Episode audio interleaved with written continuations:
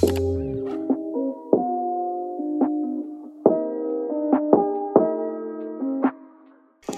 salut, c'est Irvin le coach canin. Bienvenue dans ce nouveau podcast, un podcast qui sera dédié aujourd'hui à Sophie. Salut à toi Sophie. On est aujourd'hui le 7 octobre 2020, il est actuellement 19h25 et je suis véritablement heureux de vous accueillir dans ce nouveau podcast. Alors je te fais pas attendre plus longtemps Sophie, je lis ta publication, c'est parti. Let's go.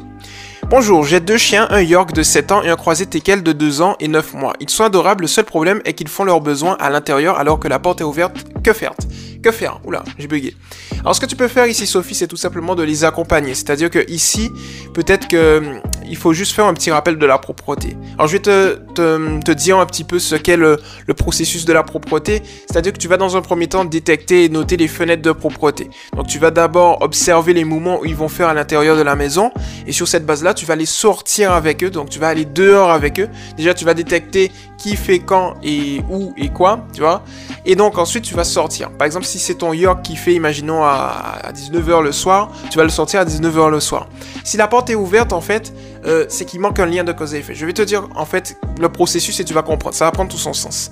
Lorsque tu vas les sortir et que tu auras les moments où ils sont plus aptes à faire leurs besoins en extérieur, eh bien, tu vas aller avec, avec eux et tu vas tout simplement les féliciter par la voix pendant qu'ils sont en train de faire et ensuite les féliciter par la voix, par les caresses, par des friandises lorsqu'ils ont terminé. Comme ça, ils vont comprendre que lorsqu'ils font à l'extérieur de la maison, ils obtiennent de très bonnes choses. On se base sur le principe numéro 1 de l'éducation positive scientifique, Sophie, ok?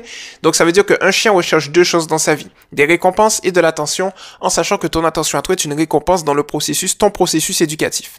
Sur cette base-là, ensuite, ils vont se dire, mais hmm, lorsque je suis en extérieur, j'obtiens de très bonnes choses. C'est une très bonne chose, donc j'ai envie que ma référente affective vienne avec moi pour obtenir de très bonnes choses. C'est comme ça qu'on va leur apprendre à se retenir en intérieur pour qu'ils puissent te demander à aller en extérieur ensuite. Après, ce que tu dois faire lorsque tu, imaginons tu prends tes chiens sur le fait.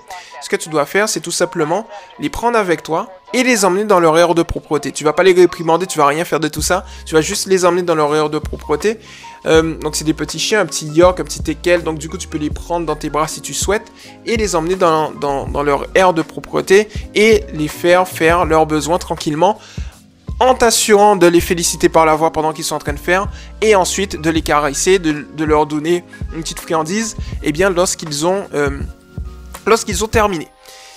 Donc ensuite, euh, hop là, je retourne sur ta publication. Si tu vois euh, les excréments en face de toi, mais que tu ne les as pas pris sur le fait.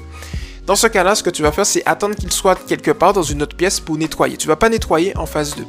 De l'autre côté, ce que tu vas faire, c'est que tu vas préparer une solution à base de demi-verre d'eau tiède avec une cuillère à soupe de bicarbonate de soude et deux cuillères à café de jus de citron plus deux gouttes d'huiles essentielles de citron. Ça va permettre justement, tu vas mettre ça, donc tu vas mélanger, tu vas mettre de côté, tu vas prendre du bicarbonate de soude pur, tu vas verser par exemple sur le pipi ou le caca et durant 10-15 minutes, tu vas laisser absorber, tu vas retirer ensuite et tu vas nettoyer avec le petit mélange que je t'ai donné. Ça va assainir, euh, désinfecter et éviter justement à tes toutous de revenir faire exactement au même endroit parce qu'il y a certains produits ménagers qui ont tendance à rappeler les phéromones du chien, ce qui peut les induire à revenir exactement faire au même endroit.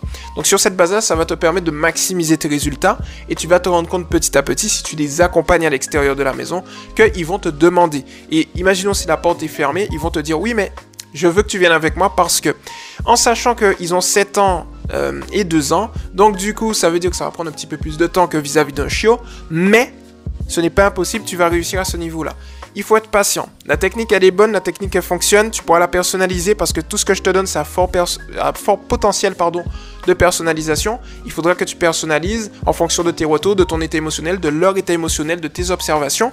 Mais tu vas te rendre compte que ça va fonctionner. Moi, ce que je te propose, c'est tout simplement d'adopter une stratégie long terme, c'est-à-dire 2-3 mois pour résoudre le problème. Il est possible qu'en 2 semaines, 1 mois, ça se résolve, mais si tu te bases sur une stratégie long terme en tout cas, ça va te permettre de maximiser tes résultats, de ne pas te précipiter, d'éviter les erreurs.